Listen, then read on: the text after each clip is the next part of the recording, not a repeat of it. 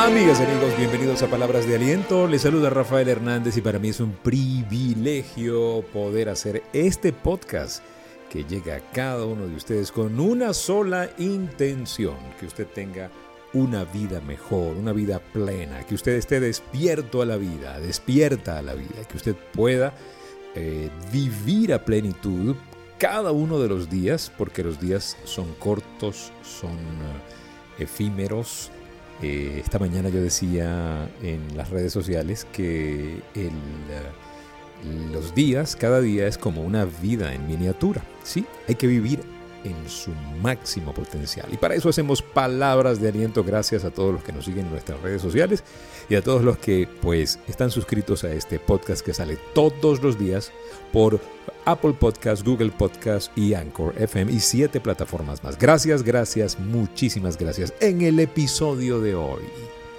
tú eres el que se aleja.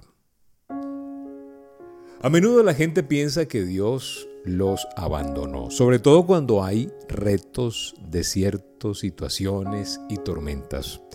Es lo primero que piensa la gente. ¿Qué habré hecho yo? ¿Será que le boté el tetero al niño Jesús? Decimos en Venezuela. ¿Será que pues cometí una falta tan grave que ya ni siquiera Dios me escucha? Dios como que está alejado de mí, está como peleado conmigo. Como si Dios fuese de un carácter variable, así como nosotros. Sí, bueno, cada ladrón juzga por su condición. Un día creemos que nos vamos a comer al mundo y al otro día nos sentimos masticados por las circunstancias. Así somos nosotros. Pero Dios no es así. Afortunadamente, Dios no cambia. Es el mismo ayer, hoy y siempre. Pero como nosotros somos los que, bueno, cambiamos, vamos y, y venimos como las olas, ¿sabes?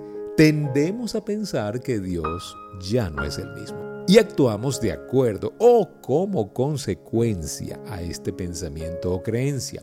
La consecuencia es que terminamos nosotros alejándonos y enfriándonos en nuestra vida espiritual.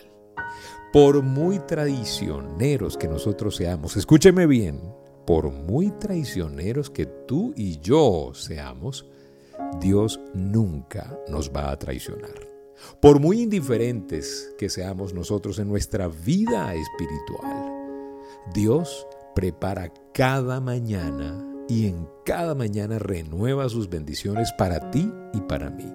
Así es, por muy pecadores que seamos, Él igual se montó en una cruz para que pudiésemos redimir esa deuda o redimirla Él por nosotros. Pero Dios sabe que después de pecar, nos alejamos y nos expulsamos del equipo, nosotros mismos, ¿sí? Porque Dios nos, nos puso en el terreno como jugadores de la vida, pero nosotros nos metemos en la banca de la vida. Haciendo una referencia al mundo deportivo, eso de estar en la banca o ser un jugador, pues nosotros elegimos meternos en la banca, quedarnos como espectadores. Él quiere que seas protagonista.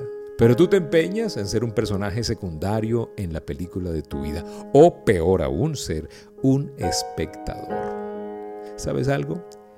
Jesús al resucitar en ese tercer día, quería encontrarse con todos sus discípulos, incluyendo a aquel que lo negó. Así es. Él quería abrazar la victoria sobre las tinieblas y celebrarla con su equipo, con su gente cercana, con su equipo de trabajo más cercano que eran los doce apóstoles. ¿sí? Uno de ellos lo traicionaría, que sería Judas, pero otro terminaría negándolo. Y aunque no se quitara la vida, Pedro sí que estaba autoexpulsándose de ese equipo cercano de Jesús.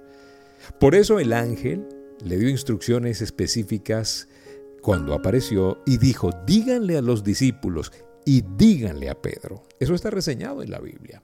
Díganle a los discípulos y díganle a Pedro que pues ya vamos a encontrarnos, queremos encontrarnos con ellos, que el maestro quiere encontrarse con ellos.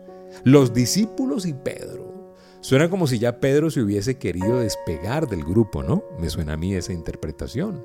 Pero la frase del ángel, en la tumba vacía, me suena que Dios quería involucrar de nuevo a Pedro. La historia es ya conocida. ya pues sabemos que lo restituye y empieza a ser una piedra angular para la fe que hoy compartimos.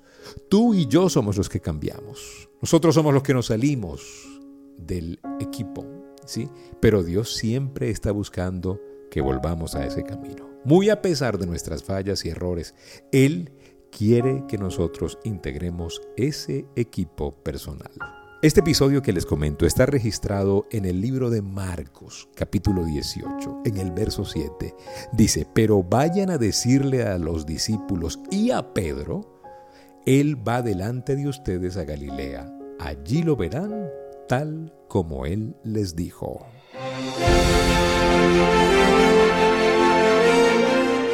Muchísimas gracias por seguirnos y por escucharnos acá en Palabras de Aliento. Ya lo saben, eh, nosotros somos los que cambiamos, nosotros somos los que nos alejamos del plan original.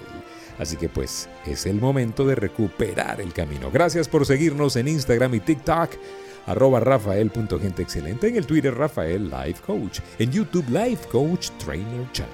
Gracias por visitar nuestro sitio en internet soygenteexcelente.com. Allí estamos haciendo sesiones de coaching online para los que quieran participar de este programa de crecimiento personalizado a través de la poderosa herramienta del coaching. Gracias. Y recuerden lo que siempre decimos, estamos en un mundo grande, poderoso, maravilloso, perfecto, armonioso, feliz. Vamos a vivir a plenitud en este pedacito del planeta azul y recuerden que es básico poner a Dios de primero. Porque si pongo a Dios de primero, nunca llegaré de segundo.